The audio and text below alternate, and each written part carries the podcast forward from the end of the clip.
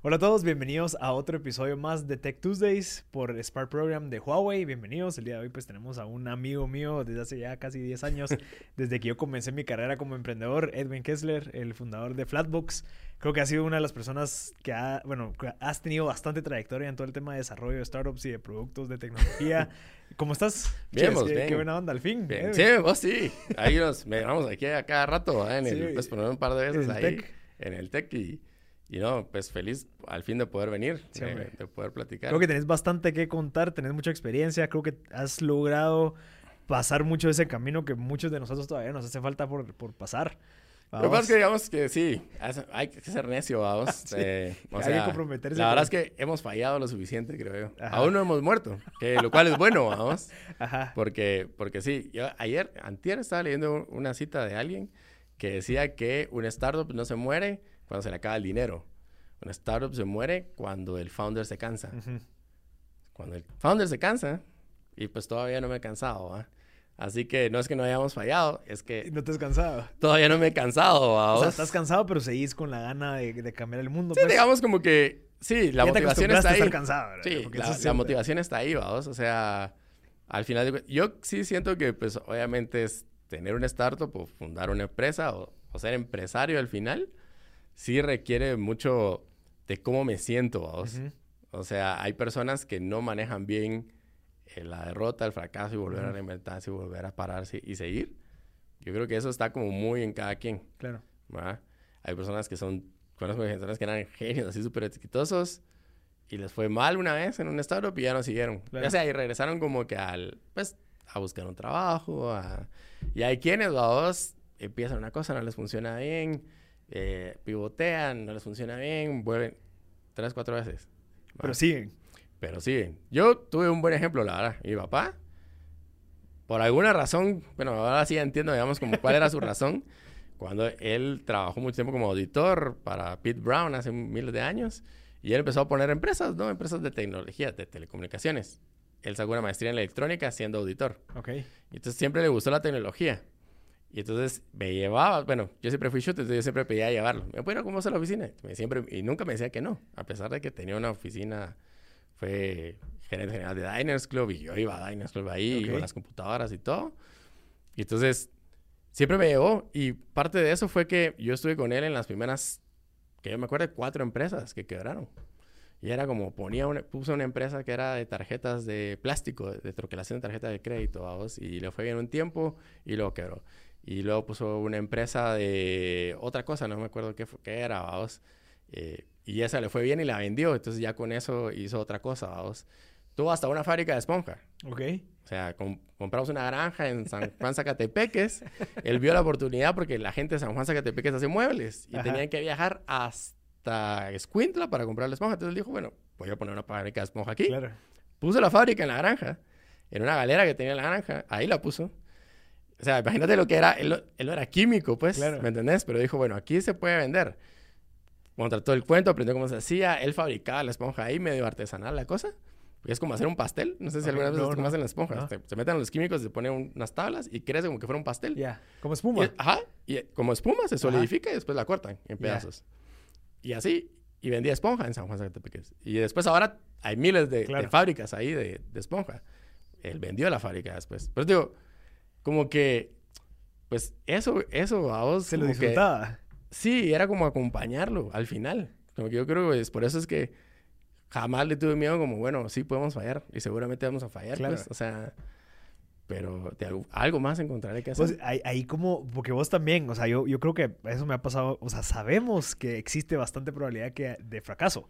Vamos, incluso de vez en cuando te, te- se te mete la mosquita en la mente y decís, sí, o sea, sea que No estamos- en un Ah, tiempo. pues, ajá, puede pasar. algo grande va a pasar. Ah, Puede pasar, pero Ujú. como que tal vez en el, en el 98% del tiempo estás pensando en, bueno, ¿qué más podemos hacer que olvidas ese 2% de pensamiento? Pero hay gente que es al revés, va. O sea, a veces dicen, no, fijo va, va a fallar y solo el 2% de, de optimismo. Pero ¿cómo? Sí, pero digo, yo no, pues, digo, no creo que sea ser optimista, solamente como que no le tenés miedo. Ajá. Y pero digo, yo, pues yo, pues lo tuve cuando estuve con él, yo trabajé con él muchas cosas, hacíamos proyectos que igual eh, hay, hay mucha parte que es, digamos, mucha frustración de que vos venís y presentás este megaproyecto que además es genial y que todo el mundo dice que es genial y, y fallan. A veces no, o no es el tiempo, o no te contaste con los actores debidos. No es que sea malo, ¿me entendés? No es que no, es que no sea una idea buena. O sea, a veces simplemente o es timing, o son las personas correctas, eh, o pueden ser factores externos como, te voy a contar, el, COVID, el COVID del año pasado. Nosotros perdimos 80% del ingreso el año pasado. Ok. Nosotros empezamos a, de, aparte de, lo que teníamos de, de, sensores, empezamos a ver como, la gente no quiere comprar un sensor, ¿va? Entonces, ya que no quieren comprar sensores y lo que nosotros hacemos es datos de sensores que podemos usar que la gente no tenga que comprar. Entonces empezamos a ver que la gente, muchas de las empresas y casi todo el mundo tenía cámaras. Y entonces dijimos, bueno, la cámara se utiliza como una cosa forense ahorita. Pasó un evento de seguridad, yo voy a buscar mi tape, veo qué pasó y ahí se murió la inversión que hice en cámaras, ¿sí? La seguridad es muy importante, entonces la gente invierte en eso. Entonces dijimos, bueno, entonces usemos las cámaras para sensores. ¿Qué podemos detectar de la cámara? ¿Cómo podemos usar ese video para extraer datos de ahí? Y empezamos a hacer eso. Y encontramos un nicho que le interesaba. Era un nicho bien específico, que es el de comida rápida en centros comerciales, porque es un problema de bien raíz. Y la cuestión es que viene alguien, contrata un food court, ¿sí? Y te dice, va, mira, este espacio de 20 por 20 y te cuesta 200 dólares el metro cuadrado al mes. ¿Por qué? Porque yo en este centro comercial te traigo 50 mil personas al mes. ¿sí? Y estás aquí en el food court, por eso están diseñadas las gradas, las subidas y las mm, bajadas para que tengas que hacer todo el rollo. Este espacio aquí es premium porque aquí estás en el mejor lugar, vamos. El de allá cuesta 150, el de aquí 100 y vos 200. Ajá. ¿Cómo sabes que pasan 50 mil personas al mes? Entonces nosotros lo que pusimos fue que ya ellos tenían cámara para vigilar un montón de cosas. Entonces simplemente contamos la gente que pasa enfrente. ¿Y eso lo haces por medio de inteligencia artificial? Sí. Ahí pues obviamente inteligencia artificial nos ayuda a extraer la data, por eso no eh, extraemos el video. Ok. Lo que estamos haciendo, entrenamos un algoritmo para identificar del video la gente que pasa, contarlas, ¿sí? Y la gente que vea hacia dónde están los menús, porque por lo general es donde está el menú, las ponemos como una impresión, las otras son vistas. Y entonces, si vos tenés que pasaron 10.000 personas, 30, 30 vieron hacia tu menú, pero solo tenés 10 tickets, ¿qué pasó? Claro. O sea, hay un problema con tu menú también y también hay o un problema... hay un problema de atención o hay algo porque pues y porque solo 300 y son 10.000 las que pasan. Entonces, digamos como que eso fue pues, de aprender que la gente lo que no quería era pagar otro chunche, ¿va? Claro. Que vos puedes contar con mil cosas, puedes poner un sensor de paso ultrasónico. Sí, que ya lo venden. Que ya lo venden. Claro. ¿va? Sí, te venden mil cosas que al final lo puedes, o sea, puede ser lo mismo algo que ya tenés instalado. Ajá, pero entonces la idea era como que la ventaja de nuestra va a ser utilizar lo que ya está. Interesante. Diremos qué podemos hacer en cámaras. Pues, ¿y cómo, cómo pues, llegas a eso? Eso creció un montón. Ajá. Curiosamente, la data no solo era eso, sino que además, o sea, eso fue el primer problema que vimos. Además, les ha ayudado un montón porque día y hora pico. Entonces, yo sé cuánta gente tiene que haber en el stand. Y también había un tema de reducción de desperdicio. Hasta eso, porque yo sé, digamos, hay una cadena de pizza que nos compraba esa data. Entonces, ellos sabían qué día tenían que tener cuánto. Ya, claro. Preparado. La, cosa es que si vos sacás la masa ya no, ya no funciona. Tienes que tirarla. O sea, la materia prima no la puedes volver a meter al congelador. Tienes que tirarla.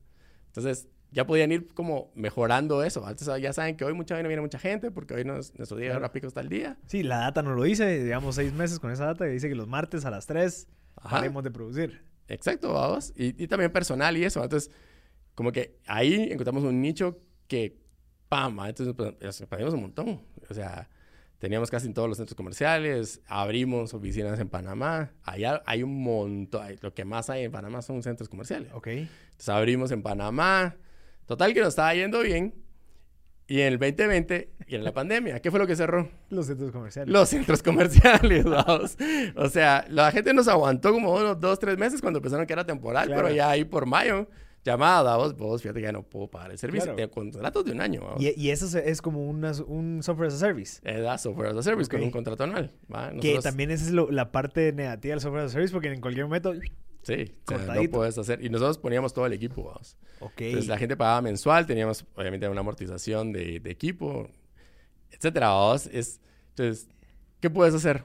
O sea, no es que no querrás, no es que no funcione, no, también hay cosas externas. Externos, Pero decía, entonces, Interesante. Fallar es como, lo que hicimos fue, pues obviamente, ya hicimos esto con, para este nicho. Ajá. Ya que tenemos todo esto desarrollado, busquemos otro lugar donde... Va, pero ¿cómo haces esas búsquedas? Porque qué interesante llegar, al- a, llegar hasta decir, ah, fíjate que los centros comerciales, estos lugares en específico. Cuando estás así, cama, Ajá, pero a las ¿cuál- 12 de cuál la es- noche con el ojo abierto. ¿Cuál es tu pensando, proceso? ¿Cómo tengo que pagar planilla el próximo 15? así es el proceso. Pero vos tenés algún Es el framework proceso. de, de pensamiento, decir, ok, listo, tengo, tengo esto. Eh, porque ¿cómo llegaste al punto de decir, bueno, tengo cámaras? Ah, todo el mundo tiene cámaras. ¿Cómo, cómo llegas a ese de cámaras? Y después empezás a, a- a adentrarte al proceso hasta decir, ah, centros comerciales, food courts, restaurantes de comida rápida. Sí, mira, a mí lo que más me gusta, o sea, una de las cosas que más me gusta a mí es aprender.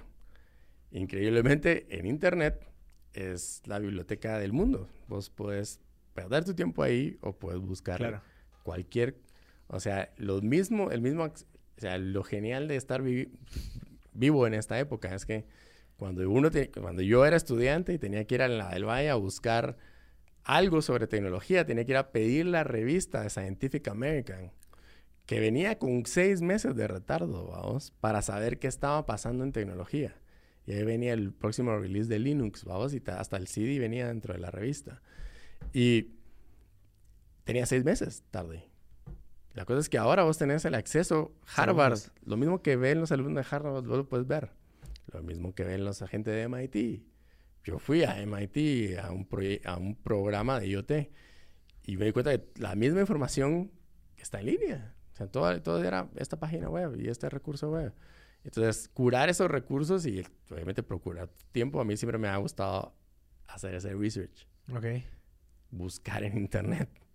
Ten- o sea, aprovechar el tiempo o, o perderlo, pues, de- depende de cómo lo veas. O sea, invertir el tiempo ahí. Ajá, invertir el tiempo ahí viendo cabal precisamente como qué es las tendencias y todo esto Mm. que se está generando. Obviamente eso no es mágico, pues, o sea, obviamente tienes que estar en un tema de, de buscarlo. Claro. En foros. Y luego en entonces vos decís, bueno, si esto está funcionando en otro país, ¿cómo lo adapto? ¿Cómo lo tropicalizo? Porque los problemas... Y eso, a mí hay una cuestión en, digamos, y tal vez fue también de observaciones que uno hace a veces. A mí, yo era fan de los aviones, me, encan- me encantan los aviones. Sobre todo los aviones de combate, por alguna razón, desde que soy chiquito. Entonces, cuando yo estaba viendo como la historia de los aviones jet de propulsión, había una, había una historia bien, bien que me pareció curiosa, y era que eh, el motor de reacción, ¿sí? Eh, la Segunda Guerra Mundial, finales casi de la Segunda Guerra Mundial, o sea, ya era top secret todo, había muchísimo secreto en los proyectos. Y tanto existía el MS-232, que era el Messerschmitt de los, de los nazis, que era el primer motor a reacción, pero los británicos también tenían un motor a reacción, que es menos famoso porque, digamos, no tenían un avión tan masivamente producido como, el, como el alemán. Pero lo curioso de la idea es que si vos mirás como los diseños, dos personas que trabajan en absoluto secreto llegaron a las mismas, a, a- a las mismas soluciones, porque es ciencia, vamos al final. Sí, números. Ah, o sea, se llega a algo súper objetivo. Sí, pero la necesidad también es la misma. ¿Sí? No, no están aislados de dos problemas. Ellos tenían un problema de superioridad aérea. Entonces, dos personas con dos backgrounds distintos y dos recursos distintos, utilizando ciencia, llegaron al mismo resultado. Por eso es que el peer review funciona en, en los procesos científicos. ¿Sí? Porque alguien, alguien tiene que probarlo. Si Claro. vas a hacer lo mismo, a partir del mismo inicio y tenés que tener el mismo resultado y te dan la receta, debería ser igual. Pues estas dos personas empezaron con la misma idea de quitar las hélices y, los, y aumentar la velocidad y todo lo demás, y llegaron a la misma solución, un motor a reacción. Entonces es como, qué interesante, vamos, las ideas no son únicas. La, mi- eh, la misma necesidad que yo tengo aquí en Guatemala, la tiene alguien en Japón. Y, y la misma solución a la que yo puedo llegar, eso es lo bonito de estar en inno- innovación. La parte de innovación, y por eso es que y yo hago énfasis, yo siempre presento las presentaciones cuando voy en colegios o algo así, con el premio que nos ganamos en, eh, eh, en el World Mobile Summit. Ujú. ¿ah? ¿Por qué? En Barcelona. Porque había mucha gente con mucha plata detrás. Nosotros estamos, imagínate, está, en primer lugar está AT&T, luego está Schneider Electric, luego está Bosch, nosotros estamos en cuarto, No te creo. en Flatbox. Sí, ahí, Wow. ahí lo puedes buscar en, en el IoT Innovation Summit. En la innovación todos partimos de la misma línea. Claro. Que vos tengas acceso a más recursos o a menos recursos, solo es una, es un, es, o sea, es un, es algo, vamos, es, es- sí influye, ¿va? Pero en la parte de innovación, en la parte de las ideas, seguramente vamos a llegar todos casi al mismo, al- podemos llegar casi todos a la misma solución. Sí, con que tengas internet, ¿crees vos que ya con eso ya tenés... Lo que pasa es que no, no solo es internet, o sea, obviamente sí, obviamente nuestro, nuestro prototipo, por, por supuesto que era mucho más feito, vos, y mucho más rústico que el prototipo de AT&T, vos, que tenía Claro. mil cosas, ¿va? Pero la, la idea es esa, vamos, como que en la parte de innovación todos estamos en la línea de salida, porque es eso, ¿va? es innovación. Ujú, Entonces todos empezamos desde start. Nadie tiene nada, de hecho. Ujú. Entonces, apostarle a la innovación es, es bueno, es redituable, porque no necesitas muchos recursos. Necesitas buenas ideas Ujú. y ser constante en el desarrollo y cabal, ¿verdad? Es como estar consciente no perder el objetivo de lo que estás queriendo solucionar y ese Claro. tipo de cosas. Pero digamos como que no importa, eh, la- las mismas ideas por lo general van saliendo por los mismos lugares. No, las ideas no son únicas. Ujú. Pues cuando alguien me pregunta así como, pues tengo una idea, un millón de dólares. ¿Y tu producto? Ajá. ¿Qué tenés hecho? Porque la idea por sí no vale nada. Alguien más tiene la misma idea. Y la puede producir. Y, y le va a pasar a un montón de gente y es así como, ahora yo pensé en eso. Claro, Hace claro, como, claro. ahora yo lo pensé hace como tres años, vamos. Y alguien está haciendo plata con eso ahorita. Ajá. Sí, todos, todos estamos conscientes de los problemas. O sea, hay un, un sub- digamos, como que un conscien- una conciencia global sobre los problemas que nos aquejan. Y generalmente pensás en alguna solución, pero solamente la pensás y no actúas sobre Claro. esa solución. Entonces ahí decís, bueno, sí, entonces, ¿qué vas a hacer, vamos? ¿Qué vas a generar? Pues algo bien loco, pues, pero Pero entonces todo comienza, o sea, este framework comienza con el problema. O sea, el listo. problema. El problema, digamos, en ese caso era que la gente no sabe cómo medir No, veamos, en el, en el caso de, digamos, en el caso de las cámaras. de las cámaras, Ajá. ¿sí? Nosotros tenemos un producto que era IoT, ¿sí? Teníamos dispositivos que habíamos creado, los tratamos de colocar en, en varios nichos. O sea, vos eras un proveedor de tecnología. Sí. O sea, vos vendías productos de IoT. Y, y la el feedback siempre fue el mismo. Mira, es que el CAPEX, vamos, Ajá. es demasiado alto, este, o sea, lo queremos como software as a service, no queremos hacernos eh, cargo de la administración de otro dispositivo. O sea, era como mucho, eh, era mucho problema el dispositivo como Claro. tal, vamos. Entonces, por eso fue que dije, bueno, ya probamos vender dispositivos en masa y no, no logramos, ¿va? Entonces, como, ¿qué, el, ¿cuál es el problema? El problema es el dispositivo, no es la data, pues la gente sí necesita los datos. Sí, porque los datos, le presentaba los datos a la gente y todos es como, wow, o sea, De verdad se puede conseguir esa data. Sí. Ajá, Pero sí. tienes que pagar. eh, el pues tienes que poner esto, vamos. Ajá. Ok. Ah, la gran, que sí, tengo que invertir 100 mil dólares, vamos, en sensores en toda la línea de producción. ¿no? Claro. no va a pasar, va. Entonces, como que dijimos, bueno, entonces, hagámoslo más barato, va, quitemos, ¿se puede quitar el sensor? ¿Cómo? Ya. O sea, Entonces ahí ya empezás, empiezas como- a bajar de, a líneas. Claro, sí, obviamente, pues, siempre me, me interesó lo de inteligencia artificial, siempre me ha interesado como el data science, como el big data, porque empezó por big data, data science, inteligencia artificial, y empecé a, a- hay una rama de inteligencia artificial que se llama ma- machine vision, vamos, de visión de máquina, y entonces dije, ah, qué chilero esto, vamos, las máquinas pueden ver, ¿y para qué quiere una máquina ver? ¿Qué puede estimar una máquina con mediciones de, de video? Que todos tienen ah, cámaras. ¿Por qué? Porque el problema de Watt es la seguridad, entonces todos tienen cámara. Entonces ya empiezas a amarrar. Lo que ahí- mirás, vamos, es como Ajá. siempre llegas a un lugar y hay como 20 cámaras por todos lados. Entonces dices, ah, bueno, entonces, ¿qué data? Por ejemplo, y ahorita le decía a alguien, por ejemplo, eh, nosotros hicimos un- una propuesta eh, a una bloquera, ¿sí? ellos hacen eh, ladrillo en realidad, y el tema ahí es que ellos ya tienen cámaras de seguridad. Entonces, obviamente hay que expandir ese sistema, pero ya no es como que tienes que montarlo de cero, ya hay cableado, ya tienen los servers, ya tienen un montón de cosas. Y entonces ellos dijeron, mira, vos, es que nosotros lo que queremos saber es el eh, rango de desperdicio de la línea de producción, ¿sí? Porque las máquinas a veces sacan mal el ladrillo cuando está crudo, antes de meterlo al, Al horno. al horno, porque obviamente si ya sale malo Claro. del horno, ya ahí ya no lo puedes volver a us- reusar Ya. en la materia prima. Claro. Antes de cocerlo, sí. O sea, hay un proceso entre esas dos Ajá, donde entonces, se puede prevenir. Hay un operador, vamos, que estaba viendo los ladrillos y va sacando.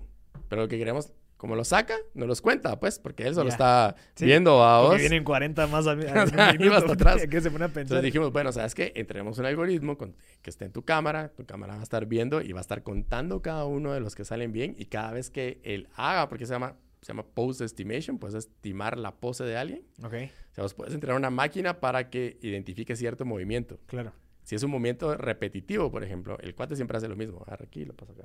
Ajá. Agarra aquí y lo pasa acá. Entonces, como él hace siempre las mismas poses, podés identificar cuántas veces hizo esa pose. Ok. Y entonces ahí es donde decís vos, ah, bueno, ok. entonces contemos cuántas veces hizo la pose. No contamos los ladrillos que están malos porque ya no se ven. Porque O sea, los y a pesar una de que el brother pudo haber estaqueado dos al mismo tiempo. Sí. Ahí sí, o sea, o existe un margen Lo de que pasa es error. que, digamos, ahí siempre va a haber un margen de error, ¿va? Pero eh, lo que sí es que al ver el proceso, sabes que el chavo no está quedado, ¿va? Porque estaban pasando tan rápido que Sí. él solo le da chance de tirar uno. Porque ni siquiera los pone bien, sino que hay una trituradora Ajá, de, de la mezclilla, digamos, claro. en donde solo los va tirando, pues. Entonces, lo que estás viendo es que cada vez que le hace así, está tirando un bloque. Interesante. Entonces, aunque no sea 100% certero, si quieres verlo así, tenés datos. Estás de cero. Ajá. Estás de cero, vamos. Entonces, y lo otro fue que después de que ya están procesados, los sacan a un patio. Y entonces ahí sí ya no podíamos contar uno por uno. Y es por el tema del bloque cuando está, no sé si has visto cua- cuando apilas un bloque encima de otro, como son, como su superficie es irregular, Sí, no puedes a simple vista contar cuántos hay en uno. ok, Porque no se, a veces no se miran las, la línea de medio. ok. digamos. Entonces dije, mira, no podemos contarte uno por uno, ¿sí? Entonces, pero lo que te puedo dar es metros lineales. Ok, ¿sí? Yo puedo entrenar una cámara para saber cuánto mide de alto y cuánto mide de largo esta línea. claro. Te puedo decir cuánto de metro lineal hay de, de qué tipo, porque además se pueden clasificar los diferentes tipos. Por las, los ojitos que tienen arriba son distintos. Ok. Entonces te puedo decir cuántos metros lineales tenés por línea de producción. Entonces sí te puedo decir cuántos salieron, cuántos desperdicio y cuánto tenés en patio. Interesante. Eso ya es un KPI, ¿va? Entonces ahí es donde decís, ya no solo estamos haciendo conteo de flujo de personas, Ajá. ya no solo estamos haciendo, digamos, como que eh, horas y días pico a vos, ya estamos metiendo como extrayendo datos de video de cosas productivas. Claro. Mira, y en ese caso en específico, con ese producto o con el producto de las cámaras, no estás entrando a un círculo un poco vicioso de, de no vender un producto, sino que vender un servicio y por ende no se vuelve tan escalable. Sí, digamos, lo que pasa es que, sí, sí. Porque te tienes que adaptar a cada industria. Digamos, este es de blogs. Después al del... Lo es que esto lo, esto, esto lo hicimos porque nosotros teníamos un nicho de repetición que era Ya. el, eh, pues obviamente, food court. ¿sí? Porque Ajá. todos los food courts en todos los lugares utilizan las mismas métricas, ya tenemos KPIs y todo. Y ese, por eso nos fuimos hasta Panamá, vos, porque ahí ya solo era replicarlo, lo que Claro. vos decís. Obviamente, esto surgió porque se murió esa línea. Claro. Ah, ya, o sea, a base de eso desarrollaste los Ah, nosotros dijimos, sí. Ah, Bueno, entonces, interesante. Tenemos este producto que ya sabemos cómo hacer los algoritmos, ya sabemos cómo hacer, qué hardware necesitamos, ya sabemos cómo extraer la data, cómo presentarla, ¿va? Porque es data al final. Sí. Entonces ahora veamos cómo hago eso si ya nadie, si ya lo que estaba vendiendo ya no sirve. Ok. O pues, o, o digamos, la gente ya no tiene una necesidad Claro. ahorita de eso. O sea, ya desarrollaste, digamos, como que el, el backend y ese cómo se puede adaptar a otras a cosas. sí, a otra línea. Eso sí es por pura necesidad. Esa sí es necesidad Pero, de al survival, final- pero si te das cuenta, al final encontraste otro producto. Sí, o sea, desarrollamos otro producto, vamos. Interesante. O sea, sí, sí, al final, pues, esa parte de clasificación, o sea, hay una parte que es de clasificación que se puede, de, de clasificación y tracking, vamos, Claro. que, que se puede aplicar a, a otras cosas. En el core, eso era lo que hacíamos solo que con personas, Ok. clasificación y tracking. Sí. Es lo mismo, clasificábamos las personas porque las clasificábamos en hombres, mujeres, inclusive le extraemos la edad a la persona y el estado de ¿Y ánimo. cómo, cómo identificar la edad? Por Eh, estatura. tus, no, por tus rasgos Ah, faciales. ver, tanto así. ¿Y Sí. qué tan certero era? Ese, bueno, mira, pues, el de, Pues. por ejemplo, el de hombre-mujer, ¿sí? Ah, claro. Bueno, el de mujer ese tiene un 99.99% Ok. de certeza, ¿sí? El de, el de la edad tiene 99% de certeza. ok. El menos certero es el de las emociones. Ese está como por 95% que para hacer un algoritmo de inteligencia artificial está abajo. Má- más ahorita con mascarilla, pues que es casi imposible. No importa. Ah, no importa. No porque tus expresiones faciales son más de los ojos y de aquí arriba Interesante. que casi, casi nada, pues, o sea, casi nada se pone. Lo que es difícil es, es más, cuando no había más, cuando no había mascarillas, los algoritmos venían muy entrenados para acá abajo Ok. y eh, las barbas nos costaban un montón. Ya. Las barbas nos harían sada.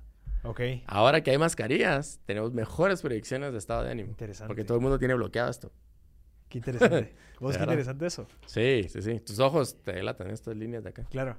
Mira, y, y, bueno, o sea, con esta búsqueda de la data, con esta búsqueda de, de estos problemas, ahorita pues estás trabajando en algo muy interesante que es todo el tema del agua. Sí, O sea, que sí también digamos identificaste- como que hemos ido...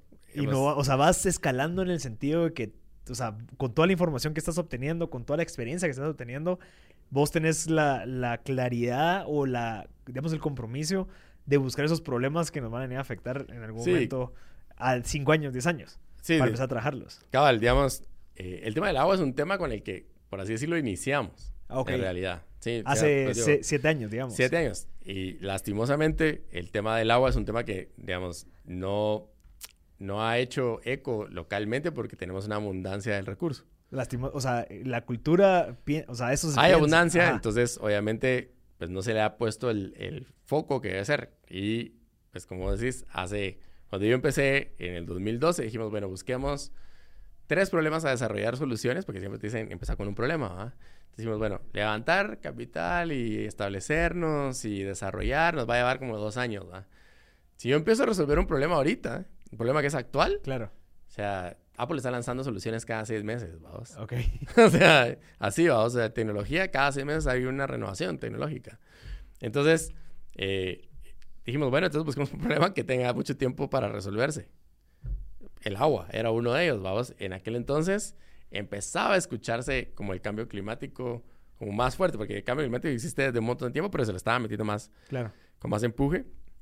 De esos había, estaba el tema energético, el cual también ahorita, ese digamos ya no es un problema, ya hay muchas soluciones, el tema energético, por eso vas a ver eólico, Claro. solar, o sea, ya hay como un montón, ¿ma? Kingo se, estaba súper afianzado en ese momento, Kingo estaba despegando, porque era un problema energético el que ellos están resolviendo, ¿ma? De, Sí. de- de energía. Estaba el tema energético, el tema de la contaminación, y luego estaba el tema de agua. Y entonces dijimos, bueno, el tema de agua. Ah, suena interesante, pues, o sea, podemos hacer un montón de sensores eh, para agua, es algo que creo que podemos hacer localmente. Eh, ah, enfoquémonos en ese, vamos. Y, y empezamos a desarrollar como ese tema, como soluciones, o a meterle tecnología al agua y ver hacia dónde apuntaban esos, eh, no, esas tendencias acerca de agua y tecnología. Eh, y pues de esa cuenta fue que empezamos a desarrollar cosas y en el 2017, que pues como te digo, tuvimos un pico, digamos, eh, en el tema de desarrollo tecnológico. En el 2017, 2018 era un tema de soluciones en Europa. Ok. Se volvió un tema mandatorio en Europa. Eh, Es gente que planifica a futuro. Entonces ellos no esperan a que llegue el problema. Entonces ellos empezaron a poner mandatos en que el agua tenía que ser agua inteligente. Y nosotros justo presentamos una solución cuando era un... Pero el timing es importante, vamos. En un foro que era importante. Y entonces ellos dijeron, ah, bueno, esta solución de agua es mucho más inteligente que otras soluciones que han puesto acá. O sea, están pensados por más tiempo. Claro. Obviamente llevamos más tiempo que soluciones que de alguien que ah, se está empapando en el tema y está tirando soluciones en el momento. ¿va? Eh, y por eso fue que nos ganamos el premio en el, en el, en el World Mobile Congress. Y es lo que te decía, ahora nosotros estamos, está AT&T, Schneider Electric, Bosch, y estaba Flatbooks, vamos. Es más, éramos el único país de Latinoamérica, con, bueno, aparte de Estados Unidos, ¿va? Claro. porque AT&T es americana, pero que estaba participando en Europa en un tema de IoT para agua Interesante. o, o de Smart City, digamos, eh, en ese contexto, vamos. Y entonces vos decís como, bueno, sí, pues, o sea, O sea, se puede. qué genial, vamos estar ahí. Eh, luego fuimos a un- un- un- un- fuimos a un foro que se llama Solve, o sea, es un, es un call to action que lanza MIT, eh, donde se presentan soluciones a problemas globales. Eh, nosotros participamos de ahí, quedamos de finalistas también en, en ese, en ese foro. Eh, ahí nos topamos con dos cosas. Uno, eh, el problema es muy chiquito en Guatemala, Ok. digamos, ¿sí? O Pues, sea, económicamente hablando. económicamente Claro. hablando. Y la gente que llega a ese foro, o sea, cuando llegas, la, segun- la lección es, vamos, tu stage local es bien pequeñito. Uno piensa que es grande, pero cuando vas a un foro global, tus soluciones son bien pequeñitas. Entonces, lastimosamente, cuando, y era algo que yo le decía a alguien, nosotros nos invitaron a participar en Weira, que era la aceleradora de Telefónica. Llegamos a estar cabal, cabal, como con los top 3 startups de, de Europa, vamos, acelerados por Weira. Y alguien me decía, mira, es que, ¿cómo lo vas a escalar? ¿Cómo es que eh, hay cosas como, ¿cómo lo vas a escalar? Y tú decías, ah, es que mira, pues nuestra solución, eh, nosotros vamos a ir a la empresa de agua, y, entonces y si alguien de China te pide un contador, ¿cómo lo vas a mandar? ¿Qué logística has pensado? Eh, ¿Cuál es tu marca? O sea, ¿cuál es tu cadena de distribución? Uno no lo piensa porque tiene que ver también dónde te creas, porque Claro. digamos, así como te digo que mi papá me enseñó a, a, a ser resiliente, digamos, en el tema de negocios, yo jamás he pensado en vender fuera de Guate. Claro. Esa es mi mentalidad, porque vender para toda Guatemala ya es una negocio para mí. Sí, o sea, bueno, era pues en, en, aquel entonces, porque por la experiencia que tenía.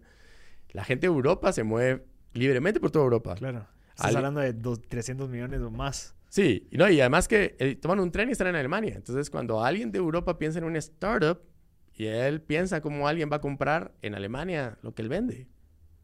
Sí, porque mandarlo es tan fácil como montarse en un tren y estás el día siguiente en Alemania. Es otro mercado. ¿Sí? En cambio, aquí, ¿cuándo toma llamar a El Salvador? Sí. O sea, ¿cuántos jóvenes tenés que, que, tomar un bus para ir a El Salvador a echarse un colazo allá? Ni uno, casi. ¿Va? Es complicado. O sea, el tema de movilidad al final, de, de esa barrera geográfica, sí te pone una barrera mental. Pues yo lo pensé así como, alguien en China va a comprar mi contador, ¿por qué me lo va a comprar? ¿por qué me lo, por qué va a mandar a pedir algo? Ajá. Y entonces, eh, cabal, son estas barreras mentales, son estas experiencias que vas tomando. Entonces, cuando llegas a un World Stage, por ejemplo, cuando vamos a MIT, ahí estaba la Fundación Leonardo DiCaprio, por ejemplo, y, o sea, nos dieron una cita y se sentaron con nosotros y dijeron, mira, entonces tu proyecto que vos tenés aquí, que presentaste, era un proyecto en una aldea aquí en Guatemala para hacer Smart Water ahí. ¿Cuántas personas son? Ah, mira, son eh, 1.500 familias, vamos. Estamos hablando de 5.000 por ahí personas, 6.000. Ah, mira, y, y, ¿cuánta plata estás buscando? Ah, mira, entonces yo estoy buscando Así, yo estoy. 100 mil dólares. Tiro, 300 mil dólares, medio millón de dólares. Ahora, es que fíjate que nuestra fundación eh, solo toma proyectos que afecten a más de 100 mil personas y que tengan un presupuesto de 10 millones de dólares. Gracias por venir. O sea, pediste muy poquito plata, ¿me entiendes? pero no es solo de pedir plata, pues es como todo el, el, tema, bueno, es un tema de impacto, entonces todas las, todas las, las, las eh, los entes que se dedican a financiar por impacto, Buscan una cantidad de números, pues masa. Masa, Ajá. Y entonces vos decís, bueno, pues chicas, sea, pude haber hablado de Guate. entonces, como, pero es esto, vamos, como esa, llegas a un foro que es mundial, es otro ballpark, vamos, y te piden tus números ya en otro. Y cuando uno llega sin todas estas herramientas, o sea, yo las hemos aprendido así a, a rajatabla, vamos, así como llegamos, buscábamos inversión. En ese entonces no encontramos inversión para los tamaños que nosotros buscábamos, porque los números estaban muy chiquitos. Eh, teníamos como que queríamos venderlo solo a una persona. Entonces, los inversionistas no, es, es, otro tipo de inversionistas. Por más que, sea la mejor solución, no es algo que haga un dent in the universe, O sea, al final es como que, ah, va. no, es que por eso... familia no es nada. Sí, por eso digo, o sea, es como eh, sí, dónde lo estás desarrollando influye un montón en, en, el tipo de inversionista que puedes buscar, el tipo de mercado que puedes acceder. Por eso es que cuando alguien dice, ah, no es que tengo, tengo una idea de un millón de dólares. No. O sea, si es una idea para vender en Guatemala, estás hablando de menos de un millón. Claro. ¿va? Vas a conseguir 100 mil dólares. Sí. Pero, digamos, en el caso eh, que yo he escuchado, especialmente en Kingo, que se puede validar, digamos, como acá en Guate. No, o sea, por eso, está bien que empieces aquí y que te hagas un volumen y una masa y que le demuestres a alguien que lo puedes replicar. No es que no estoy diciendo que te vas a que quedar ahí. Estoy diciendo es que eh, cuando yo oigo esas expectativas de gente, vos, que me dicen, ah, es que, es que tengo una idea. Entonces le digo, no, es que mira, pues para empezar, vos tenés que ser más realista. Aquí en Guatemala vas a conseguir un inversionista 100 mil dólares. Ajá. Para que lo empieces acá. Sí, mucho. Sí, mucho. O sea, si te vas así, bien, vamos. O sea, no vas a encontrar un millón de dólares. Pero si vas a encontrar 100 mil, lo puedes probar aquí y esa persona sí te puede llevar afuera. Porque ha pasado. Ya pues está aquí, la gente aquí nomás va aquí abajo. ¿sí? Pues compró Zoom y PayPal y Bluekite, que empezaron haciendo Bluekite, se fueron a Miami. Pero, tío, lo puedes e-, exportar, pues, pero, pero sí, no es tan automático. Está difícil generar. Yo estaba viendo estos de que Hugo puede ser ahorita el primer eh, unicornio centroamericano. ¿va? Hugo es salvadoreño. Y ellos pueden llegar a ser están vendiendo ahorita 300 millones de dólares, una cosa así. Eso están vendiendo al año. Sí. Su revenue, bueno, el revenue supuestamente están 300 millones. Lo que yo leí en Forbes hace la semana antepasada. Vos, increíble. Y por decía, en camino a ser el primer unicornio, vamos. O sea, pero pucha, o sea, si Mara le ha metido sí. duro, vamos, y tampoco es un startup de seis meses, pues. No, sí, sí, sí. Llevan fácil seis años, igual que nosotros casi. Interesante. Entonces, eh, es eso, vamos, como que eh, Todavía no hay un unicornio, pues. Ya, ya lo que es, digamos, como que... De es una máquina, vamos. O sea, es, literalmente es una máquina. Se fue a México. Pero estaba un ecosistema, vamos, donde crecer, pues, donde encontrar los inversionistas de riesgo con el capital que necesitaba para crecer lo que él quería crecer. Pues eso, vamos. Lastimosamente eso no existe acá. Entonces sí hay como que, yo creo que cabal es como aterrizar más a la mara, ¿verdad? Y que necesita trabajar un montón más Porque aquí necesitas presentar algo. Claro. Sí, y, que, Eh. y algo que se pueda aplicar, o sea, y que incluso desde un principio tengas esa claridad de, bueno, ¿cómo lo llevo regional, al menos en Centroamérica? ¿Va? ¿Cómo va a ser el- esa cadena? O sea, ¿cómo voy a, no sé, replicarlo en El Salvador, Honduras, Nicaragua?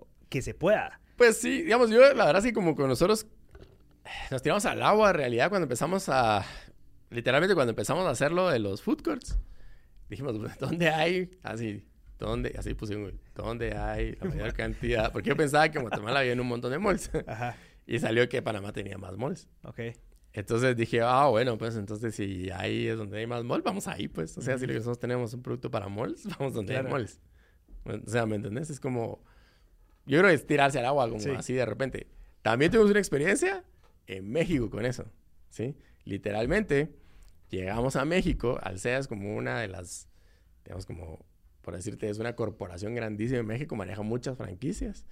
Y te, tuvimos un contacto, yo fui a un Web Mobile Congress a exponer sobre lo que habíamos hecho con IoT. Ujú. eh, y, era, y ahí hablé pues de lo que estábamos haciendo con, con videocámaras y esto, flujo, no sé qué. Y entonces llegó una persona de Alsea y me dijo, mira, vos, fíjate que me encantó lo que vos haces, que no sé qué. Eh, nosotros tenemos Starbucks y queremos, tu producto nos gustaría para Starbucks allá. ¿va? Entonces, hagamos los números, vamos. Y nos fuimos, hicimos un demo y todo el rollo. Obviamente ellos son una corporación bien grande. Entonces, antes de poder decir si vos puedes trabajar como su proveedor, te hacen como un estudio socioeconómico, por así decirlo. Para saber si vas a aguantar Claro. lo que Los ellos días de crédito y todo eso que te van a pedir, los para que no los dejes tirados, vamos, obviamente. O sea, estás hablando que solo en México hay 3.000 Starbucks, vamos. Ok. O sea, solo para que te des cuenta, nosotros tenemos 69 cámaras entre Guatemala y Panamá, vamos. Ok. En food courts. Estás hablando de 3.000, vamos. O sea, literalmente cuando hicieron todo el, el run, ¿va? a mí me dice, mira, vos, disculpa, pero... O sea, de verdad, no... ¿No podemos trabajar con vos?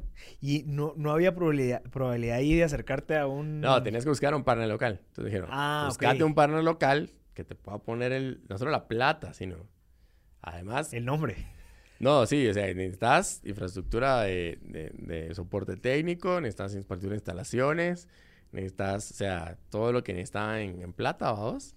Porque, o sea, fácil, necesitas una inversión, me dijo, como de 10, 15 millones de dólares. Wow. Para, para que podamos empezar con el Pero primer te- negocio. sí era buen negocio, en el sentido de que, digamos, pedías 15 y te da 20 o cómo era. Es que no, pero digo, Ni siquiera llegaron al punto de... Lo que pasa es que no, porque mira, pues ellos, uno, ellos no eran inversionistas. Ellos eran clientes. Dijeron, necesitas encontrar a alguien que te dé tanto, ¿va? O sea, mínimo, así en buena onda te vamos a decir cuánto es lo que vas a tener que buscar si quieres levantar eh, la plata que nosotros quisiéramos para esto. Dos, o sea, no lo tenés. Y, y levantarlo, ¿cuánto te va a llevar? Claro. Entonces, ya de por sí me estaban diciendo que no nos podían contratar el servicio, ¿va? Porque simplemente somos una empresa muy pequeña. ¿va? O sea, no vas a crecer, pues, digo, no vas a pasar de 0 a 100. Ajá. No sé si me entiendes Sí, como que es lo que estoy diciendo. En el, y por- sobre es que todo porque... uno, después a dos, después a tres. Sí, es suerte como a que aunque- siete, a así. menos que tengas como bien los contactos y obviamente Claro. conozcas a alguien que te diga, ah, va, mira, pues ya con un... Porque además alguien te va a decir, dame un contrato firmado. Pero la cosa es que no tienes un contrato firmado si no tienes el piso. Claro. No sé si me entiendes. Como que Sí. si alguien dice, a menos que sea alguien como muy de confianza, pero Friends, Family and Full se llama, vamos. Ajá. A menos que, pues cuando empezás un startup, te financias con Friends, Family and Fools. Ajá. ¿va? Entonces, a menos que sea alguien que te diga, ah, va, está bueno, mira, aquí hay, aquí está, 10 pacos, vamos. Entonces, Probá. sí, dale, vamos.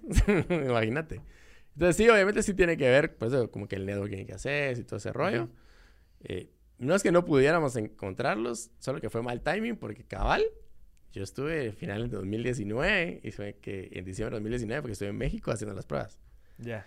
Y dos, tres meses después, Bueno, pues entonces, qué ya no bueno. podías ni viajar, vamos. O sea, de cierta manera, sí, digamos, yo... haber evitado un gran problema. El 23 voy. No, sí, olvídate, vamos. Imagínate, ya había sacado yo el leasing para todo el equipo y que era inversionista y de repente como que no pueden salir nadie. Ajá. Vamos. O sea, imagínate. Sí, sí. O sea, por algo también te hacen como que todo ese Claro. rollo, vamos. Qué interesante. Va, mira, solo, solo regresando un poquito al tema del agua. Ujú. Porque es en donde Sí, o sí, sea, sí. acabas de sacar un TED Talk y No. creo que hablas bastante del tema del agua. Ujú. Contar, eh, hacernos un contexto de, de qué es lo que está pasando de este problema. O sea, llevas ya casi 10 años trabajando en ese problema. Sí. Has hecho innovaciones Eh, y demás. Nosotros tenemos ¿Qué está pasando? innovaciones que, que, pues, obviamente, mira, hay dos, como te decía, el, el problema está, o sea, el problema ha seguido su curso, por así Ajá. decirlo. O sea, el problema no se ha quitado. Inclusive en Guatemala, a pesar de que hay suficiente agua, eh, vamos a hacer un paréntesis, por eso te digo, yo no soy experto en agua, lo mismo de tecnología y desarrollo me ha llevado a eh, hacer mancuerna con una persona que sabe muchísimo de agua, a quien yo respeto muchísimo, a Marco Morales, ¿verdad? Que, que él es como que experto en agua, es doctor en agua, entonces nos ha ido introduciendo a la problemática del agua. Parte de generar soluciones es entender el problema. Claro. Parte de generar soluciones de IoT llegar y ver el proceso y entenderlo. Entender el problema del agua. Nosotros generamos una solución en base a un problema futuro y después nos metimos como a entender bien para generar ese producto. Nos metimos, bueno, ¿qué es importante, vamos? Ah, bueno, sí, digamos, hay una cosa que se llama eh, agua de no rédito, ¿sí? El agua de no rédito es non-revenue water, se llama en inglés. Y es el agua que se pierde entre lo que se bombea fuera de, una, de, un, pozo, a lo que llega a tu chorro. Si vos sumas lo que gastan todos los chorros, en medio hay una pérdida. Esa pérdida puede ser por fraude. Pero el fraude en Guatemala es altísimo, por cierto. De agua. Sí. Wow. Eh, eh, el fraude puede ser por fraude, puede ser por robo. También hay, hay una parte de robo importante de agua. Puede ser por desperdicio y por mantenimiento del sistema. Sí, hoyitos, o sea, que haya una eh, fuga. Hay tuberías viejas, hay que pasan sobre calles, la vibración, rompe y socavomba. Lo has visto aquí, pues, o sea. Sí. Eh, entonces, hay, digamos, hay parte de infraestructura. Entonces, ese non-revenue water, si no se mide, en las ciudades que no se ha medido, el promedio de pérdida es del 36%. Y se mide. Si no se mide. Y si se, o sea, Después de que lo han medido, ¿sí? Al principio que lo miden, eh, han visto que es el, digamos, si vos agarras todo, todos los litros que sacas y todos los litros que facturaste, te va a hacer falta 36% del agua. Okay. ¿Sí? Si no se mide. Si lo estás midiendo, si pones Smart Water y, y, pones todo un sistema de Smart Water que va desde, la desde sensores en la recarga hídrica de los pozos, eh, obviamente de lo que estás sacando desde los pozos, la distribución y todo el rollo, se puede reducir hasta el 12%. Es lo que, digamos, las ciudades que han ido más, desde que han implementado sensores en toda su red de distribución han llegado a reducir el 12%. California tiene una pérdida de creo que del 7-8% okay. de non-revenue water, que es bajísimo, vamos. O sea, eso es así como que... Que no pasa nada. O sea, pero porque California tiene mucho estrés sobre el tema del agua, vamos. Entonces, eh, entonces, es un problema que sigue, que está ahí. Eh, es un problema grande y es un problema futuro. Y el problema es que hay una mala percepción de que en Guatemala hay mucha agua, a pesar de que toda esa agua ya no se puede beber. 90 y pico por ciento. Que una cosa es tener agua y una cosa es tener agua al menos potable. Potable, O sea, ya está contaminada. Eso quiere decir que al agua hay que darle un tratamiento. Ya no hay que solo tratarla, o sea, hay que purificarla, que es distinto. Tratar el agua es quitarle eh, los, los, Separarla de, todas las cosas. Sí, digamos como los sólidos y, los sólidos que vienen dispersos en el agua y pues hacer alguna cosa de calidad de metales y ese tipo de cosas. Eso es como tratar el agua. Purificarla es otro asunto, vamos. Eso ya es volverla tomable. Sí, volverla que vos puedes abrir un vaso y puedes tomar del vaso, no te vas a enfermar. Claro. Entonces, son dos cosas distintas. Entonces, a pesar de que el agua es un bien renovable, pues porque se evapora, hay un ciclo del agua, ¿verdad? Que está renovando esa, esa, ese ciclo, el agua pura no. Ok. El agua pura no es renovable. No, pues porque te la, te la acabaste, se acabó. Hay que hacerla de nuevo. Claro, que es lo que hacen estos países, digamos como Israel, que ya tienen sus... Por eso. Pero lo que ves es que no es renovable. Alguien, por sí sola, no, claro. no va a haber agua para tomar. Tienes que filtrarla o lavarla o lo que sea. Entonces tienes que tratarla para poder tomártela. Claro. Entonces el agua, a pesar de que el agua sí es un recurso renovable, el agua para tomar, o el agua pura, no. Es limitada. Es súper limitada. Guatemala solo tiene, Guatemala tiene menos del 76% de, de agua continua. Bueno, ni continua. De servicio, de cobertura de servicio de agua. Servicio de agua, o sea, el, promedio de horas de servicio de agua está por debajo de las 12 horas continuas de agua. Ok. Pues no lo sabes porque en tu casa hay una gran cisterna. Ajá. Sí. Pero, por ni modo, estamos en un nivel socioeconómico que puedes exigir eso. Pero no, pero es por eso digo, pero o sea, pero el servicio no llega ni a cobertura continua de 12 horas. Ok. A nivel de promedio. O sea, solo hay agua 12 horas seguidas. Cuando estás viendo que en otros países hay un, servicio de agua 24 horas, a pesar de que no tienen cisternas ni, ni hacen algún esfuerzo extra para almacenar agua localmente donde están. Ok. Entonces, sí, es un problema grande. Es un problema que además impacta un montón en un montón de aspectos. Eh, en la parte socioeconómica, alguien que tiene acceso a agua potable, se enferma menos, ¿verdad? De verdad, sufre menos, eh, se enferma menos del estómago. Va más al colegio, va más al trabajo. Sí, digamos como que tiene una mejor calidad de vida, vamos, y no digamos si tiene acceso a agua y a salubridad sobre el agua. Porque una cosa es el agua que llega a tu casa y otra cosa es el agua que sale de tu casa. Ok. Porque todo input tiene un output. Claro. Entonces así, eh, el agua también después de que se usa, tiene que ser tratada. Y aquí es algo que si, si no llega el servicio de cobertura de agua, menos, va a llegar el, de la salida. El, o sea, si vos lo miras a nivel de tratamiento de agua, o bueno, no, ni siquiera de tratamiento, sino que de agua para servidas, de, de, desecho de aguas servidas, solo el 32%, algo así, o 40% de la ciudad tiene alcantarillado. Ok. Que es para el desecho del agua que usaste. El resto está a flor de piel o... O sea, ni siquiera tienen eso. Directo a ríos. O es un pozo ciego. ah, lo tiras ahí dentro de tu dentro de tu patio y ahí se queda y, se, y, esperas que el manto freático lo, lo absorba. O sea, que, que, la tierra lo va a absorber y lo va a filtrar después en algún momento. Y se dan problemas como lo que pasa pues ahorita, pues que, que, se oye que, que, ajá, que cuando hay, cuando se sobresatura el, el suelo de agua, como vos ya estás poniendo, porque hay pozos entonces ya estás metiendo tus aguas servidas ahí, cuando llueve y se sobresatura el suelo, lo que pasa es que esa agua se mezcla. Y entonces esa agua se filtra al manto del, cual, donde está tu pozo, vos claro. estás sacando el agua y terminas con con brotes de, de fiebre tifoidea, pues, en zonas, digamos, de plusvalía, pero es porque todo el mundo tiene pozo y todo el mundo tiene pozo ciego. Claro. Tienen pozo de agua privado y un pozo ciego, ¿vos? no tratan el agua. Entonces, cuando se sobresatura el, el cielo, esa agua se está mezclando. ¿Vos y en qué momento existe esa falla del sistema? O sea, ¿por qué, por qué desde un principio se ha permitido esa parte? Y Yo creo que también es, sí, digamos ahí, pues hay, hay un montón de cosas ahí, vamos. Digamos, como que yo no creo que haya una cosa que pueda señalar. Obviamente es falta de planificación, vamos. O sea, yo creo que también es como. Eh, son, son causas, digamos, históricas, podría decirse, vamos. O sea, sí ya ha habido. Como no era un problema, digamos, pues, o digamos, como que no era un problema visible, eh, se ha ido dejando, vamos. y, y lamentablemente sí requiere de mucha voluntad política. O sea, que requiere... Y el tema del agua es un tema de conflictividad. ¿sí? Es un tema de conflictividad porque si vos venís y, bueno, ya lo miras, cada rato aparece que, digamos, a Matitlán, cuando uno va al puerto, a cada rato está bloqueada la carretera porque es gente que pasa tres meses sin agua. ¿Sí? Para Semana Santa, ahorita, a esta Semana Santa, bloquearon los, las personas que vienen ahí que llevan tres, seis meses sin agua. Mientras que no solo están, no solo no llevan, sino se las, le cobran el aire que llega. ¿Y por qué, por qué ya no hay? ¿O que, por qué, qué, es lo, qué es lo que hace que no hay? O sea, que es como corrupción o es más como... No, yo creo que es más, o sea, obviamente es mala planificación, corrupción, mal mantenimiento, eh, ¿va? La gente, por eso digo, lastimosamente la gente se acostumbra también a los problemas. Hay, hay gente que compra toneladas de agua toda su vida, pues ha comprado agua y, no ve ningún inconveniente en que no haya agua en un chorro, claro. pues.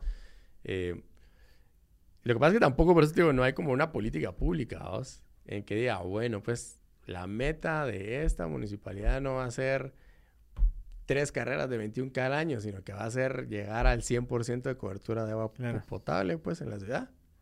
Pues yo, por lo menos en lo que yo he visto, no he visto jamás que se promocione así, vamos, como esta administración va, lo que va a hacer es tal cosa, vamos. En, en otras cosas sí, por ejemplo, eh, yo me acuerdo porque sí empezó, digamos, sí hubo algo así bastante fuerte eh, mis abuelos tenían una casa en, en, la Reformita, en la zona 12, y en aquel entonces sí se promovió mucho la parte de las alcantarillas, por ejemplo. ¿Sí? Y así, o sea, se organizaban los vecinos, llegaba el, el alcalde auxiliar, y la gente decía que estaba bueno, y, y, se metieron... Pero no sé por qué ese tipo de proyectos se dejó de, se dejó de priorizar. Al final de cuentas, yo creo que sí es como, como que los problemas se han quedado ahí y mientras que no haya conflicto, no se resuelven. O sea, sí, no hay deber cívico. Ah. Sí. No, no, no, hay esa previsión, vamos. O sea, hasta que no sea un, un, día cero. Ajá. Hasta que no llegamos a nuestro día cero, pues no va a haber clavo, vamos. O sea, es como podemos enfocarnos en otra cosa, vamos. También tiene que ver que es un problema, no es un problema sencillo de solucionar. Claro. Tiene que ver un problema de infraestructura, es costoso, es además, eh, o sea, es caro laborioso, no va a tomar un periodo, va, Y va a tomar el estilo de vida de mucha gente también. Sí, y implica, eh, sí, la colaboración de un montón de actores, ¿va? o sea, son problemas complejos, Ujú. ¿sí? Entonces, como es un problema complejo, siento que por eso se queda como en el tintero. Pero si el agua puede ser un problema aún mucho más, te estaba contando que, eh, digamos, en el 2020, eh, bueno, en el 2019, eh, Ciudad del Cabo llegó a su día cero. Un día cero se conoce como el día en que una ciudad no puede abastecer de agua a los habitantes de la ciudad. Por eso se, llama, se conoce como día cero. Ciudad del Cabo estuvo a punto de llegar a su día cero, eh, en el que 10 millones de personas que son las que viven ahí iban a quedarse sin recursos. Ujú. Y vos puedes no comer durante, creo que 15 días. Claro. ¿Sí? Pero agua, creo que son como 3 o 4 días que puedes Ajá, pasar sin tomar. Tops. Y Ajá. Ajá. Es un recurso vital.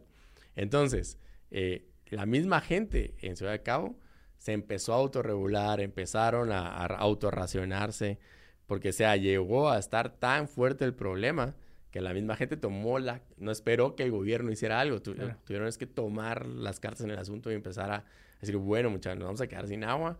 Y lograron evitar el día cero. Pero sí, o sea, hay videos, puedes buscar ahí en YouTube, eh, Ciudad del Cabo, día cero, de cómo la gente eh, había un chorro, entonces, bueno, hoy le toca el chorro de fulanito, ¿va? y todo el mundo iba con su garrafón de agua y eso era lo que te tocaba de agua Ujú. para tu día.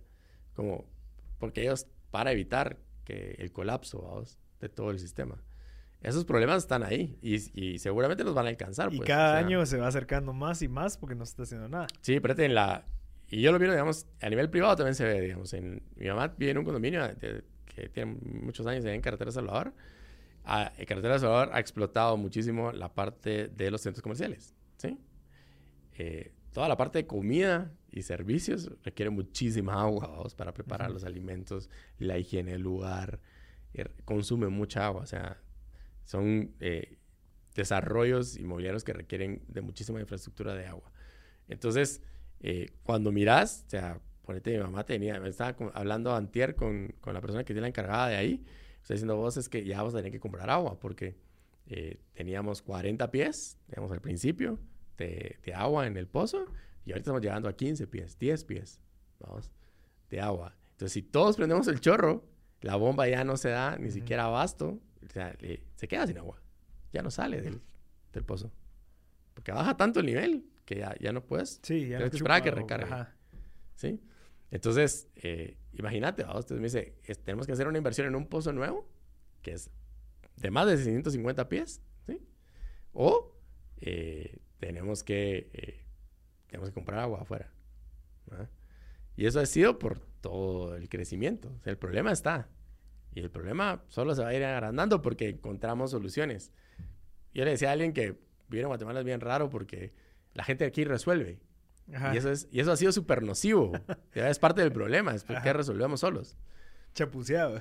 No, es que tú vos resolves. Problema de inseguridad. Nadie, entonces en lugar de a todo el mundo venir y exigir que haya una seguridad ciudadana, un ente de seguridad ciudadana responsable, profesional, eficiente, como en todos los países del mundo, construyamos una pared, pongamos Rayson Ribbon. Ajá. Yo resuelvo. ¿Sí? Y entonces, aquí creo que la gente desconfía más de la policía que de lo que ve que lo para un policía y empieza a sudar, creo yo, Ajá. en lugar de decir, ah, como que un policía me va a ayudar. Como que vos vayas y la gente, pues los que no tenemos la oportunidad de viajar fuera, ¿no? Al final sí parece como medio surreal, ¿no? Cuando vos decís y, y yo estábamos con alguien eh, en Nueva York, y, y me dijo, vos, fíjate que no, eh, ¿dónde quedaste? Ah, prendémosle policías, ¿a quién nos va a ayudar? ¿Va? Ah, va, miramos, fíjate que, eh, que los turistas no saben dónde quedan, no sé qué. Ah, sí, miramos, sí, vamos por acá, en que la O sea, pero es como, vos no te acercarías aquí a preguntarle a un policía para Ajá. decirle así como, mire, disculpe, usted sabe dónde queda, estoy perdido, a vos, soy turista, no Ajá. idea cómo soy. Entonces, o sí. No, no, o sea, realmente te, te lo o sea, te da miedo. Ajá. ¿va? O sea, pero es eso, vamos, como que son cosas igual, vamos. Lo que te decía, tomar agua de la regadera de Nueva York. Nueva York tiene, en- a nivel de norma estándar internacional, la mejor agua del mundo del chorro es de Nueva York. Ujú. Sí, Entonces, si algún día vas a Nueva York, probá el agua. Probala, agarra un vaso, abrís una llave en cualquier casa y te tomas un vaso de agua. Vas a ver que es la, la mejor O sea, calidad del igual agua que una mundo. comprada aquí. Mejor. Ok. De verdad, tiene un sabor premium, vamos. O sea, hasta califican el sabor como la mejor agua. De verdad. Sí, de verdad. Entonces yo le dije a mi esposa que nosotros acabamos de ir a vacunarnos, porque mi esposa, no, pues no, obviamente no entraba en ningún esquema vamos, de, de, edad. Entonces le dije, no, mira, mejor vamos a vacunarnos. Nos fuimos a ver, le digo, ya, ya, abrir la boca cuando estés en, el, en la regadera, vas a ver qué rica sabe el agua. Y me dijo, ah, nunca, me, nunca se me hubiera ocurrido, porque obviamente aquí te bañas con la boca cerrada. Sí, sí, ni modo. pues no tragas agua porque te puedes enfermar, vamos, o sea, es como, simplemente no lo haces. Entonces, eh, le digo, probala, porque sí, es la mejor agua del mundo. O sea, si quieres probar agua, y entonces, ese es el estándar, es el golden standard, así, el agua de Nueva York. Estás hablando de una ciudad, una mega ciudad, pues no estás hablando de... Entonces, sí, sí, pues obviamente son economías y lo que sea, pero también hay una voluntad, vamos, de cuidar el recurso. Es caro, además. Es inevitable que el, que el recurso sea caro. Eh, pues al final. Y contaste lo, perdón, lo de la bolsa, que también ya ahorita en California. Bueno, sí, digamos, California, que es el otro extremo. California tiene muchísimos problemas de abastecimiento de agua. Eh, es más, yo estaba viendo que inclusive ya está, se está volviendo tan grave. Eh, hay un lago que se creó cuando crearon el Hoover Dam. ¿Sí? Los niveles están tan bajos que inclusive están racionando el agua para, el, el agua para riego. Ok. Sí, para riego de, de, California. California tiene extensiones grandísimas de siembra. Ya están, empezando, están em, pensando en empezar a racionar esos canales porque es riego por canal. No hay otra forma de regar ahí. Entonces, está empezando en que van a tener que empezar a, a, racionar todos esos flujos de agua. Y eso se va a traer muchas economías de, de, granja, de producción, abajo, pues. Claro, o, es, subir los precios del aguacate y... Obvio, pues por eso, porque ya no van a ser productivas. Las tierras requieren de agua, de muchísima agua para, para poder cultivar. O sea, eh, nosotros hicimos, en el mismo tema de tecnologías del agua empezamos a ver el cultivo hidropónico, ¿sí? ¿Por qué? Porque el cultivo hidropónico es súper bueno en el uso del agua. Eh, porque el agua se recircula. claro. Lo, que es el cultivo hidropónico es, eh, digamos, sustituye la tierra por agua. ¿sí? La tierra es donde están los nutrientes. Cuando vos regás la tierra, se sueltan los nutrientes y entonces la planta los absorbe. ¿sí? Eso tiene una muy baja eficiencia porque 80% del agua que vos usas para regar una planta se evapora. Mm. ¿sí? Solo el 10% o menos del 10%, hasta el 1% del agua es lo que es absorbido por la planta. Entonces alguien dijo, bueno, si hacemos un ciclo cerrado del agua y ponemos ahí, y en lugar de que el agua solo sea agua y le ponemos al agua los nutrientes mm. para que la planta coma de eso, de lo que está circulando, es lo mismo. Entonces quitaron la tierra. ¿Sí? Y si vos quitas la tierra, tiene un montón de ventajas. No estás, como no está en contacto con la tierra, no tiene plagas, eh, es, un, es, un, cultivo que puede crecer de una forma más homogénea, porque los, te aseguras que los con sensor y todo, que los nutrientes lleguen de forma homogénea a todas las plantas. Entonces todas crecen casi iguales.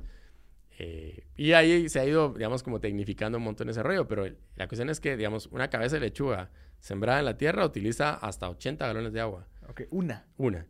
Y una lechuga eh, en, la, en hidropónico. utiliza apenas como 2 litros y medio. Ok. De recirculación, o sea, recirculando. Pero obviamente la infraestructura para hacer eso es mucho más cara. Ah, no, claro. obviamente es, es caro. Realmente lo que es caro en el, en el cultivo hidropónico o sea, obviamente quitas el tema del agua, pero ahí lo que estás poniendo es un tema energético. Porque la recirculación requiere de electricidad. Eh, dosificar el agua y mantener los sensores y todo eso requiere electricidad. Entonces, quitas el agua, pero aumentas el consumo eléctrico. Sí. ¿Sí? lo bueno es que, digamos, que la electricidad se está volviendo cada vez más barata. Ok. Sí, por la parte del solar, eólica. Ahí vas a ver. O sea, si vos vas, vas viendo, vas a encontrar que el, el agua va así, para arriba, en costo y la electricidad. Ya. Entonces, obviamente, se van, se van equiparando. Entonces, hay un momento en el que es mucho más, es mucho más barato hacerlo hidropónico que hacerlo con riego. Claro, claro. Interesante. Ahorita no. Pues Ahorita no, pero va a llegar a ese punto. Es un... Nosotros metemos en el tema de hidropónico con el, el, tema de tecnología del agua porque se utiliza mucha tecnología para producir. Eh, es súper bueno para el agua, pero es una solución a igual unos años, pues, cuando ya, ya sea el más crítico el tema. Pues mira, mira, por, por el tiempo, brother. Ah, o sea, no, súper super interesante, pero digamos, eh, vos ahorita entonces estás enfocado en todo el tema de Flatbox, que es proveer de soluciones de, de IoT. Al final el startup quedó de la siguiente forma. Flatbox. ¿Cómo está ahorita el...? Flatbox se dedica a hacer Research and Development en el área de IoT porque literalmente no hay un nicho suficientemente grande todavía para adoptar IoT en forma masiva. Claro. Entonces, como IoT es de nada me sirve venderte un sensor de 10 quetzales y yo quiero venderte 10.000 sensores de 10 Claro. quetzales. O sea, Te tengo, ¿qué? Ajá. Y como no hay ese nicho de volumen, entonces nos quedamos mejor haciendo research and development. Lo que hacemos es literalmente alguien tiene un proceso productivo o algo y nos llama así como, mira, vos, yo quisiera, tengo este problema y quisiera o eficientar este proceso utilizando IoT, pero no sé dónde o, o no sé cómo. ¿Cómo? Ajá, no tengo el equipo. Entonces, yo. nosotros lo que hacemos es evaluar dónde hay un punto de valor para que vos puedas implementar IoT. Interesante. Eso es lo que terminamos haciendo, pues es research and development. ¿va? Ok. Si no existe el sensor, lo creamos. O sea, hemos llegado a crear cosas desde cero, porque no hay soluciones en el mercado que Ujú. se adecúen a lo que necesitas. Si hay, te decimos, mira, estos son los sensores, esta es la plataforma, dale, va. Ujú. Dale viaje, pues, porque, porque Claro. eso, es, eso es lo que necesitas hacer. Eso se quedó Flatbox. Y ahora ha salido, pues, Countbox, que es, digamos, como que un spin-off de, de, de, de Countbox Ajá. de Flatbox, que Flatbox se queda ahí, pues ya tiene como, como que un flujo de Research and Development y eso, eh, que empezó a hacer la parte de extracción de video, digamos, Ok. de, como de datos a través de video. Entonces, eso es lo que está haciendo Countbox. eh, y digamos que es como que en lo que yo creo que vamos a seguir empuntándole, sobre todo porque inteligencia artificial está creciendo mucho. Ok. Entonces van a haber muchas más aplicaciones en ese sentido de lo que IoT va a seguir creciendo. Seguramente IoT va a crecer un montón más. Ujú. Eh, todavía aquí falta que explote, digamos, la parte de Smart Cities, ¿verdad? Esa parte de agua, no es que no sea una buena idea, es que es- necesitas tres cosas ahí. Necesitas un, que, el actor, que los actores sean los correctos, ¿sí? Que obviamente exista, además de solo la intención de invertir, una, una, un- una voluntad de eh, masificar la necesidad Ujú. de, o sea, de concientizar la necesidad de, ¿va? Eh, eso es PR, vamos, o sea, tiene que haber ahí Sí, un tiene esfuerzo una masivo buena de, estrategia. sí, de PR, vamos. Te digo que es un, un actor que tiene que ser bueno y obviamente necesitas dinero. Claro. ¿Cuánto dinero? Mucho dinero. O sea, alguien que venga con una billetera y diga así como, bueno, eh, y hay, pues, te digo, nosotros fuimos a, hay una colonia en la zona 12 que se llama El Frutal, 3.500 viviendas, ¿sí? Ellos tienen una pérdida, pérdida, o sea, la, la pérdida, digamos, monetaria de, calculada es como 75 mil quetzales al mes. Ok. Porque ellos sacan agua de los pozos y cuando ellos contabilizan todo lo que toda la gente paga, ¿sí? Les hacen falta 75 mil pesos. Ok. Si se, así da una regla de, bueno, tanto metro cúbico. Ok. O sea, hay una pérdida de 75 mil quetzales, vamos. Que viene siendo muy pegado al 30 y pico por ciento, vamos. Mm, Sí. Interesante. Non-revenue water, vamos. Es un problema a nivel privado. Lo que pasa es que no hay, digamos, ahí hicimos, tiramos, toda, digamos, hicimos todos los escenarios posibles y lo más barato que nosotros podíamos hacer es que los contadores para los, eh, todas las casas, vamos, que tenías que poner, más todo el sistema, venía siendo una inversión como de 100 dólares por casa. En un lugar donde el metro cuadrado, de, el metro cúbico de agua cuesta 15 quetzales. Ok. Y la gente paga 150 pesos al mes de agua. Entonces es heavy, vamos. Sí, son ocho meses que tengo que invertir, digamos. Que. No, es que no son, ocho- o sea, es más tiempo, vamos. Claro. Y entonces no hay como un esquema financiero en el que se pueda pagar el... el- o sea, simplemente no, salen los números, vamos. Y el problema es que tampoco hay una voluntad, o sea, no hay una necesidad que No hay una conciencia, pues. Ajá. O sea, la gente también es como, ah, bueno, yo tengo agua, vamos, y el día que no hay agua le voy a pedir a la... Claro. A los Resuelvo. administradores, resuélvamelo, pues, va. No, no me importa, pues, yo le estoy Ok. cobrando, yo le estoy pagando. Porque no hay esta, esta cosa de que... Y le decía a alguien, el problema del agua, además, es uno súper complicado porque no es como que vos puedas decir, ah, entonces hagamos otro pozo a la par de este. No hay agua ahí. Te acabas una veta de agua. Te acabas la veta de agua de todo el sector. Porque si colapsa la veta de agua por sobreuso, no solo, o sea, no solo arruinas tu, tu sector, arruinas a toda la mano que está a la par de vos. O sea, y, y el tema del agua, por eso es un tema tan conflictivo. En Guatemala hay mucha conflictividad social en torno al tema de la preservación del agua. ¿va? No, y vamos a hablar de todo lo, todo lo que pasa en el interior con la lucha por el agua y todo lo que, lo que sucede, pues, ¿va? Porque eh, hay grandes desarrollos, pues, de, de mega obras que lo que quieren, les dan es agua, pues, en el tema energético de hidroeléctricas, pues es un tema real para la gente que vive abajo del río. Después porque necesitan embalsar el, toda esa agua para producir energi- Ujú. energía. Es un tema de conflictividad social por el agua, ¿sí? Que solo se va a poner peor. Claro. El tema, inclusive en San Juan Zacatepeques, ¿sí? El tema que hay entre, pues obviamente, eh, la cementera que está ahí, la planta de cemento que está ahí, y la gente de San Juan Zacatepec, que sea, o sea, hasta muertos han habido entre, entre la gente que está en contra y la gente que está a favor, es un tema por el agua, porque ese proceso productivo usa mucho agua. Y lo que, y lo que no se ha hecho es que no se ha, digamos, no se ha puesto lo suficiente enfoque en que sí es un proceso que utiliza mucha agua, pero está usado muy responsablemente. Eh, yo conozco ese caso como bien cerquita y sí, se utiliza muy responsablemente el agua, la gente es súper bien utilizado, pero hay mucho desconocimiento de qué estás haciendo con el agua. Entonces, pues sí se oye, vamos, o sea, es innegable que hay unas pilas enormes ahí para uso del agua y que el proceso utiliza un montón de agua. Pero la verdad es que está siendo súper bien utilizado y es más, ahí, ahí sí hay un plan para reforestar y lo que sea, y mantener los recursos hídricos, o sea, todo esto, vamos. Y lo que siento es que ahí es más de comunicación. Ok. Entonces, pero digo, no vamos a hablar sobre conflictividad de agua porque es un tema súper conflictivo a todo nivel, vamos, social y económico. Y entonces, eh, es un problema que, tiene, que requiere voluntad así de sentarse todos los sectores y decir, bueno, ¿qué vamos a hacer? Por ejemplo, Costa Rica, creo que fue Costa Rica, no, no, me acuerdo si estoy bien, eh, prohibió, por ejemplo, descartaron completamente la minería. Ok. Dijeron, no vamos a hacer minería, jamás. O sea, vamos a, a proteger nuestro recurso porque es uno de los procesos que más desperdicio de agua tiene.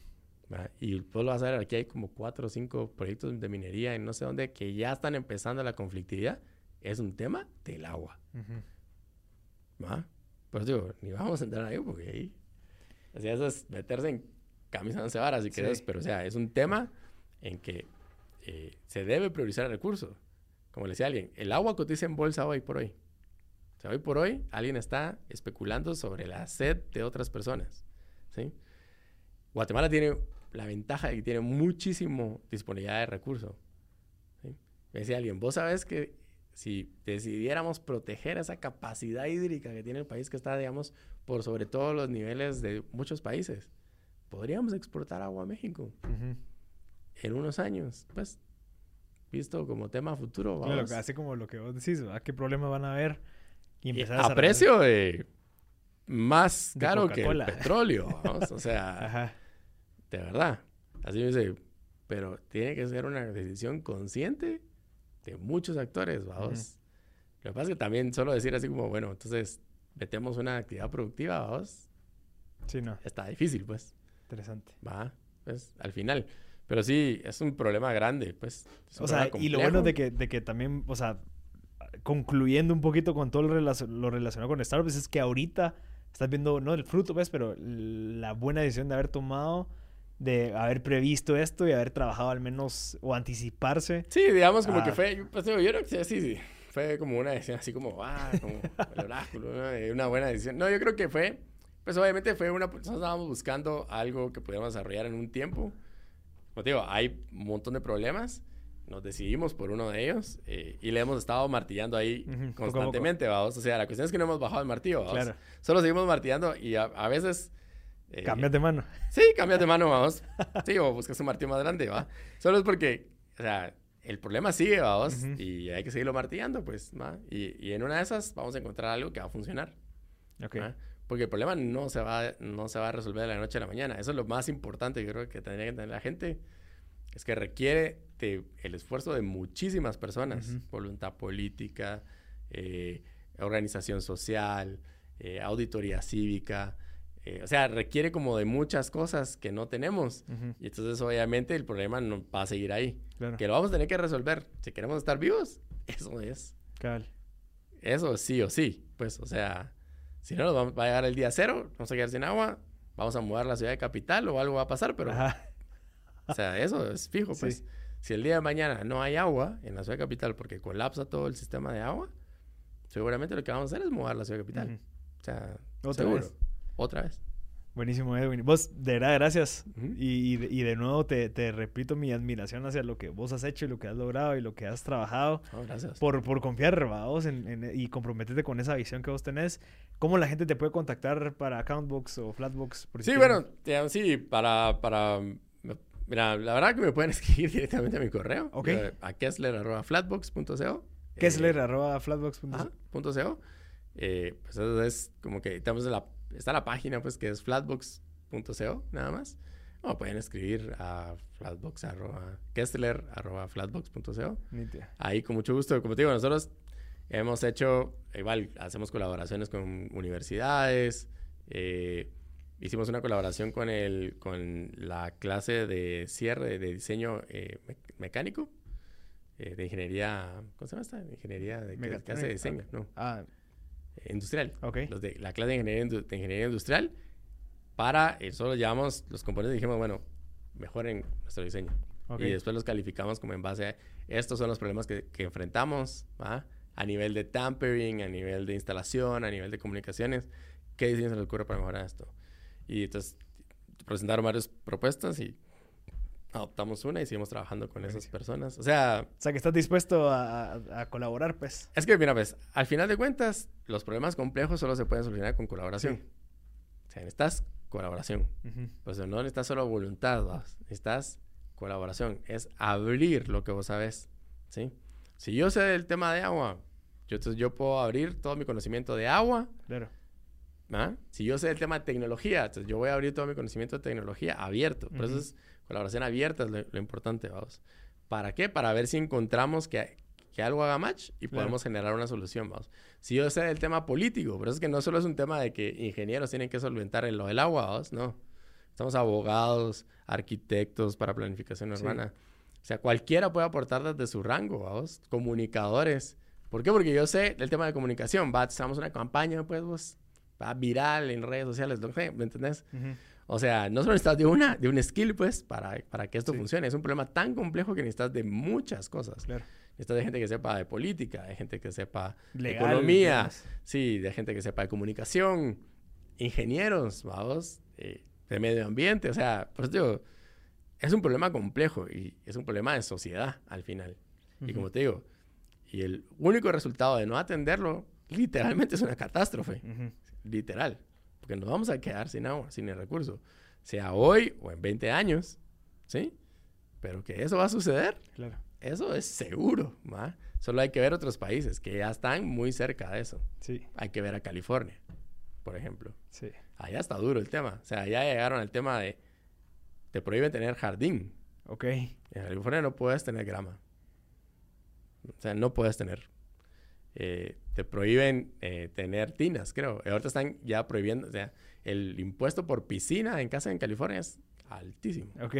Ya no puedes tener piscinas tampoco. O sea, imagínate, pues, o sea, están tan agresivos porque el, el problema ha llegado tanto. Sí.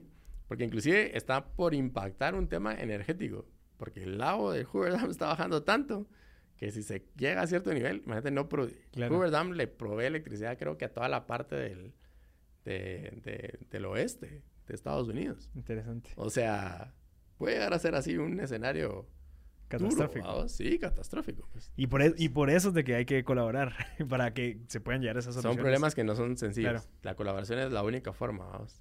Se necesita de colaboración de todos los sectores y de, to- de muchos sectores, vamos. Mira, creo que sería bueno hablar de eso, tal vez en, en otro podcast, Edwin. De verdad, te agradezco por tu tiempo. No, gracias. valioso. Ya sabes que a mí me encanta hablar, así que poneme No, y, y súper interesante. y de nuevo, Kessler, arroba flatbox.co. Por si en dado caso alguien quiere, pues ya sea consultarte algo Sí. para, Sí, para- igual hay un... IoT. ah, Te convertí el TEDx, ¿verdad? Pueden Ajá. buscar el... Yo acabo de dar una charla TED como imaginando futuro de conservación a través de la tecnología. Era más que sirva... Son aportes de ideas que, digamos, parecieran que no se relacionan una con otra. Es un tema económico, eh, de criptomoneda en específico, vamos, con el agua. Y vos decís como, ¿cómo lo puedo...? O sea, Ujú. cómo tiene una cosa con otra.